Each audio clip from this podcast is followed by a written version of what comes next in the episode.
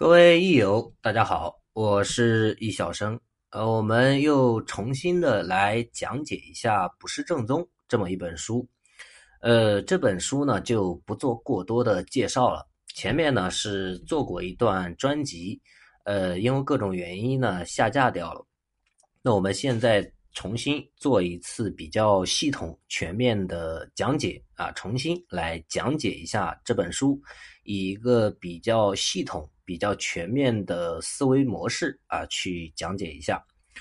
那么首先，呃，还是对于这本书呢，整体做一个小小的介绍啊，就不做过多详细的一个铺垫了，直接开始看这本书的补释格言这一章。那么打开整本书呢，首先看到的就是这个补释格言啊，这个补释格言什么意思呢？就是作者王洪旭，他写在最前面啊，希望给大家做一个格言警句类似的这么一种呃东西，然后让大家以这种态度去对待六爻，去对待《卜筮正宗》这本书。那我们看一下他怎么写的。首先第一句说：“夫卜筮之为道，通于神明，所以断吉凶，绝忧疑。”啊，这个卜筮它为什么能够去断吉凶、绝忧余呢？因为通于神明啊，这边呢就不做过多的讲解。辨阴阳与爻象，察变化之玄机啊，能够去这个明辨阴阳、明辨六爻、明辨六爻之间变化的玄机。此其意为至精，而其事为至大。啊，这种道理是非常精妙的啊，那对应的这个事情是非常重大的。至呃，圣经曰：“至诚之道，可以前之。”啊，就是通过我们的这个易经啊，可以认为呢，这个至诚之道啊，就是你只要诚心的去站问，可以前之，你就可以提前去预知这个事物的吉凶。故问卜者。不成不格，占卦者妄断不灵，此二语实定论也啊！这个就是前言，就是说你对于这些占问的人啊，求卦的人，你心不诚，当然是不行的。那么断卦的人也不可以进行妄断，妄断肯定是不灵的。每见事之人遇事者补，而诚之一字。未焉枉绝啊，就是说经常会见到啊，这个世上的人呢，遇到事情啊，动不动呢就去占卜啊，但是没有谁真正把所谓的这个诚心啊这个字给他标注的非常重要，或者说打从心里就觉得它非常重要，甚至刻意的去忽略它，或饮酒如昏，或饮血不洁。啊，就有人呢，就是在这个，就是表达了这种心不诚的这种表现啊，比如说喝喝酒啊，吃吃肉啊，甚至说淫邪不洁，淫乱的淫。那么这种时候占卜肯定是说不得，谈不上什么心诚不心诚的啊，不存在，根本就不合适。待至临时祷告，遂欲感革神明啊，就是临时抱佛脚，很多人都是这样。啊，平时不烧香，临时抱佛脚，啊，不亦惑乎啊？所以作者就说：“我看到这种情况，我觉得非常的疑惑，怎么可以发生这种事呢？怎么会有这么愚昧的做法以及念头呢？啊，你平常的时候，就是说，举个极端的例子啊，平常你在作恶的时候啊，又是大口喝酒，又是大口吃肉，甚至说男女关系混乱。”啊，那么等你遇到困难的时候，到庙里烧炷香拜个佛，马上就能所有的事情都好了吗？啊，你这种想法当然是非常愚昧，令人困惑不解的。更有富贵之人视卜为亲啊，更有很多有钱的人啊，认为这个把占卜当成儿戏一样的，或托亲朋，或委奴仆，不亲至其捆枕。啊，就是托个人，啊，或者找一个下属，啊，你去帮我摇一卦吧，哎，不能够亲自到来，啊，也不愿意亲自放低身份来进行占卜，故补而不应，占验无灵啊。那这种情况下，当然是占卜没有回应，没有响应，占验也是不灵验的。那出现了这种情况怎么办呢？遂委罪于卜筮之家。那这个时候就说这个人他不行啊啊，算的不准嘛，说的事情全都没有应验嘛啊，就开始问罪了，而不自知诚有未知啊，不去自我反省、自我认知，你有没有诚心呢？有没有诚心的去问卜呢？所以作者总结说：“此问卜者。”之过也，这就是你求测人本身本身的一个过错啊，是你的问题。接下来是针对于这个卜卦者啊解卦者，至于卜筮者流，心存好利，借卜为讹啊，就是有部分的，甚至说绝大部分市面上的这种卦师，心存好利啊，眼睛里呢只有钱，只有利益。借卜为讹啊，只是把这个占卜当做一种赚钱的工具啊，去不停的搞钱啊，赚钱。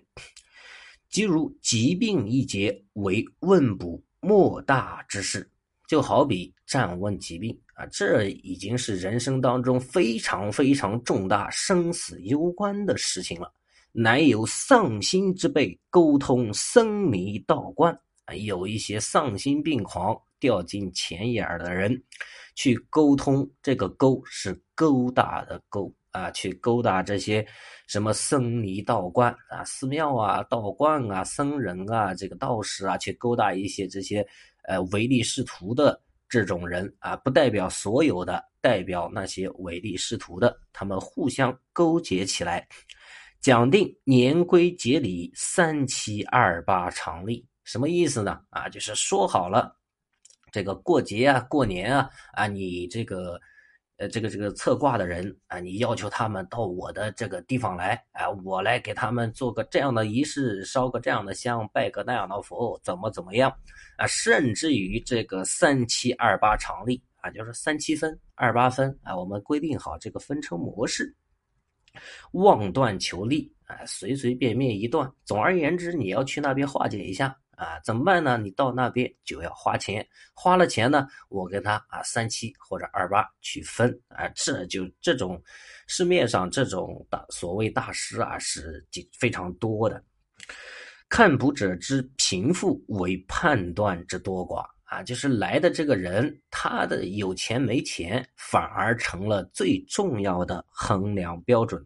妄断某寺某观。礼忏几步，某烟某某安某庙诵经几日，啊，就是说随随便便给你断一断啊，然后就跟你说你去这个庙里面啊，去忏悔忏悔啊，去送送香油啊，去那个道观里面啊，去诵诵经啊，去住几天啊，交多少多少钱，怎么怎么样？那么在这种情况之下，卜者心慌意乱，无不依从啊，那么把这个求测的人啊。一顿忽悠啊，给吓得魂不守舍啊，然后呢啊，就任你摆布，你说什么他就无不依从。在富者费用有益，其贫者至于点衣结债、弃产卖屋啊。如果说这个人本身生活水平还不错，他不缺这些钱，被你骗了也就骗了。如果说是一个非常穷的人，那他可能就要变卖自己的产物、家产，甚至于他生活必须的这些东西，一时有手足无措之苦啊！一时之间呢，是雪上加霜，以及某病之愈可啊！就是全部把全部的希望都依托于你所告知他的这种花钱的方法之上，希望通过这种方式能够把病治好。究竟礼忏未完而病者已死啊？就是这个，你让他去干这件事儿啊，他也变卖了家产去干了啊，还没干完呢，可能人就去世了。诵经辅弼而病者告出啊，就是说你这些事情你安排的，他都变卖家产去做了，但是还没有做完呢啊，可能就是这个人都已经不在了。则何益哉？那么这种方式又有任何的益处吗？啊，没有任何的益处。此串通僧道之害。这就是占卜者去串通勾结这些唯利是图的人导致的灾祸，或者说祸患。更有初学医生卖理未安，哎，这又讲到这个医者，就是跟这个医去去这个串通的。呃，初学医生呢，啊，自己呢连脉理都根本搞不清楚，主令引荐令补医者。指明住处、姓名、祈告、祷告，因而见举啊，就是说你自己本身学的就乱七八糟，自己都还没有搞清楚这个脉络、这个道理啊，就让人去帮你推荐，甚至要求来的这些客户互相去引荐。引荐到什么程度呢？一定要去某某道观、某某寺庙找到某某人，把这个钱交给他，他才能帮你办。只有这个人帮你办。但凡是这种措辞、这种语气，基本上可以确定都是江湖骗子。不知卜者所得不过年归节礼之威，而病者。顿遭庸医杀人之害啊！就是你，你表面上你觉得我不过就是收了一点点这个引荐的钱啊，或者说我作为一个占卜者，我无非就是帮他引荐一下，然后收了一点分成而已。但是有可能你帮他介绍的这个庸医会害了他的性命，也就是杀人之害。此串通医生之祸也啊，这个情况也是有的。就是说，这个呢，就是占卜者去找医生串通导致的这种祸患。二者郡城恶套，处处皆然。这两种情况，无论是在县城还是在农村啊，到处都是比比皆是。于垂帘阶前，遂有若辈来相蛊惑。啊，这个作者本人进行垂帘卖卜的时候，就有很多的啊这种人用利益来蛊惑他，于是决之，发誓要杜绝这种情况。一照卦细断，无不响应，每一卦都凭着自己的良心啊，一一的进行细致详解，没有不响应，没有不应验的。此非科学之精，实无妄断之师也。这并作者自谦啊，说这并不是说我学的多好，研究的多深，而是因为我从不昧着良心为人妄断，所以才能无不响应，没有不应验的。今信学稍有得。偶记不是正宗一书啊！现在呢，我觉得自己好像小有收获，所以趁着空闲时间啊，编辑了《不是正宗》这么一本书，请教高明而有恐问卜者有不成不格之物，占验者有误断不灵之害也，故守时之啊！现在写了这本这么一本书。啊，大家看这本书呢，就能够明白其中的道理了。但是我还是担心有求测的人不知道新城的重要性，有占策的人啊有妄断的这种心思，所以在这个书的最前沿做了一个格言，希望大家首先要明确这个学六爻的心态，学艺的这个心态，然后带着这份正确的心态。去看这本书啊，去了解六爻这门预测学。那么这边呢，就是这个卜筮格言啊，也是放在《卜筮正宗》这本书最前沿的啊一篇内容，写的非常好，写的也非常诚心。呃，那么王洪旭在写这一段的时候，想必也是发自肺腑啊，包括对于市面上的这种恶相乱象啊，也是非常的。呃，深恶痛绝。那么这本书呢，呃，我们后面会挨个的进行讲解啊，每一章每一节都详细细致的去讲解它。那么第一节课呢，就讲一下这个学艺的重要的心态啊，或者说学习《卜筮正宗》这本书啊，你要首先有一个什么样的准则？那么本节课就到这边，咱们下期再见，感谢大家的收听。